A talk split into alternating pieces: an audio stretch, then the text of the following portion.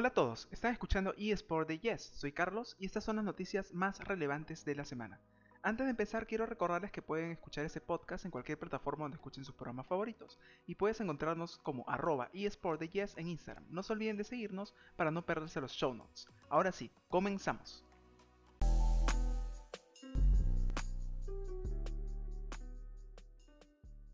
Anuncian fecha de lanzamiento de Pokémon Púrpura y Escarlata.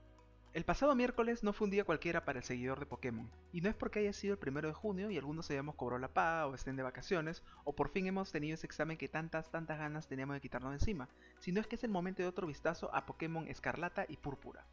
Un nuevo trailer anunciado con 24 horas de antelación con la única intención de generar hype, lo que levantó algunas optimistas teorías sobre lo que podría llegar a contener el trailer en materia de información, además de nuevas imágenes y gameplays, con todo lo que nos puede llevar a ofrecer esta nueva entrega nuevas ciudades, nuevos Pokémon y a grosso modo un nuevo mundo a conocer, aunque lo que de verdad esperaban muchos de ese tráiler era conocer la fecha de lanzamiento de Pokémon Escarlata y Púrpura. Un misterio que efectivamente ya se ha resuelto con la publicación del esperado segundo tráiler. Pues finalmente Nintendo confirmó que tendremos Pokémon Escarlata y Púrpura el próximo 18 de noviembre, tanto en las estanterías de nuestras tiendas como en Nintendo eShop una versión digital, la cual por cierto ya está disponible para su reserva, de modo que podemos quedarnos tranquilos de que no se nos pase una fecha que probablemente ya estará marcada en rojo en el calendario de millones de usuarios de todo el mundo. Unos meses en los que tendremos que ser pacientes mientras conocemos más sobre Albora y Turo, los iniciales, los legendarios y todas las nuevas criaturas que nos esperan en este nuevo mundo de Pokémon Escarlata y Púrpura. Pero meses que aún así se pasarán muy lentos hasta que por fin podamos tener el juego con nosotros aunque por suerte es algo antes de lo esperado, pues ese final 2022 que dieron a conocer parecía apuntar más hacia Navidad.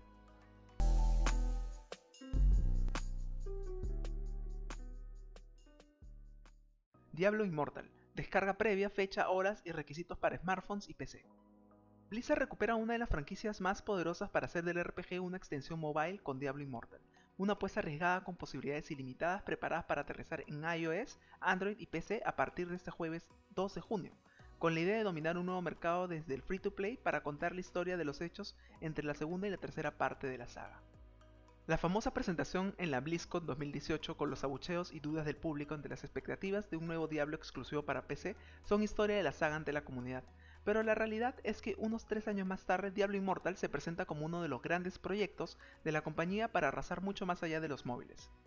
Creado inicialmente para móviles y con una versión beta abierta para PC en descarga para el mencionado 2 de junio, Santuario vuelve a abrir sus puertas para contar los sucesos después de la caída del Señor del Terror Diablo tras Diablo 2. Con la piedra del mundo ya destrozada, serán sus fragmentos corruptos los que permitirán la aparición de nuevos demonios controlados por Scan, uno de los mayores aliados de Diablo. La descarga previa lleva semanas activa, tanto para apuntarse a las recompensas iniciales como para adelantar pasos ante un total de 12 a 13 GB en total entre el espacio inicial y el parche posterior que llegó con el juego activado el pasado 2 de junio.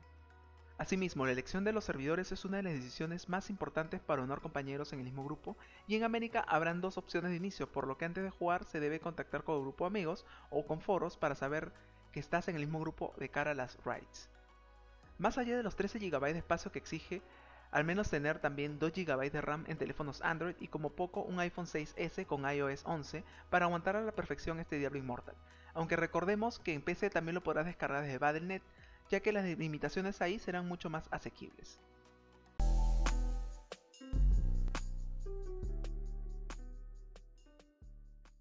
Hearthstone, el miniset Trono de las Mareas ya se encuentra disponible.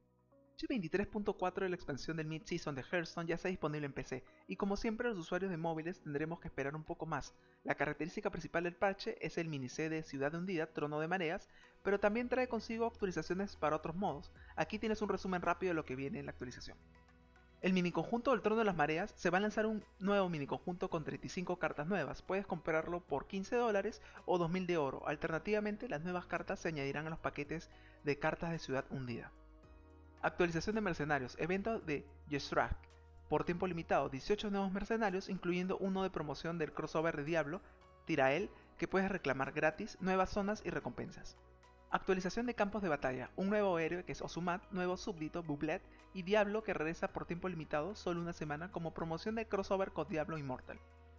Actualización de la arena, nueva rotación de la arena con algunas cartas adicionales que regresan al pool y otras que son baneadas el evento del libro de los héroes, Filing, el primer contenido PvE después del libro de los mercenarios. Puedes jugar una aventura con 17 misiones y 3 personajes que completarla con el primero te otorgará a los jugadores el dorso de la carta del barco fantasma. Si lo pasas una segunda vez te entregará un pack estándar y por una tercera vez un pack de ciudad hundida. Nueva característica mazos sobredimensionados. Los jugadores podrán añadir hasta 50 cartas a sus mazos durante la construcción de los mismos, para que sea más fácil elegir y comparar. Por supuesto, el mazo no será jugable hasta que bajes al límite de 30 cartas. Correcciones de errores. Como siempre tenemos un montón de correcciones de errores y pequeñas mejoras en la interfaz del juego.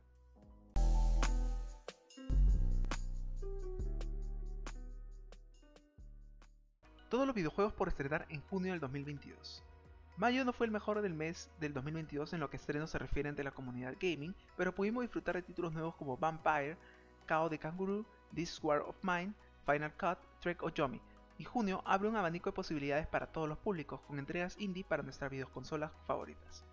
Entre los estrenos para este junio se encuentran Card Shark para el 2 de junio del 2022 para PC y Nintendo Switch, Diablo Immortal para el 2 de junio del 2022 para PC, Soldiers para el 2 de junio del 2022 para Nintendo Switch, and Explore 2 Warfare Legacy para el 3 de junio del 2022. El Star Wars Knight of Old Republic 2 The Sith Lords para el 8 de junio del 2022, para PC y Nintendo Switch. El Uncharted Colección Legado de Ladrones para el 20 de junio del 2022, solo para PC. El Fall Guys Ultimate Knockout para el 21 de junio del 2022. El Fire Emblem Warriors Three Hopes para el 24 de junio del 2022 para Nintendo Switch únicamente. El Monster Hunter Rise Sunbreak para el 30 de junio del 2022, tanto para PC y Nintendo Switch. Y el Escape Academy para el 28 de junio del ese año. Y bueno, hasta aquí llegamos con nuestro episodio de hoy queridos oyentes. Les agradezco muchísimo que sean parte de este proyecto y que juntos hayamos aprendido un poco más acerca del mundo jugabilístico.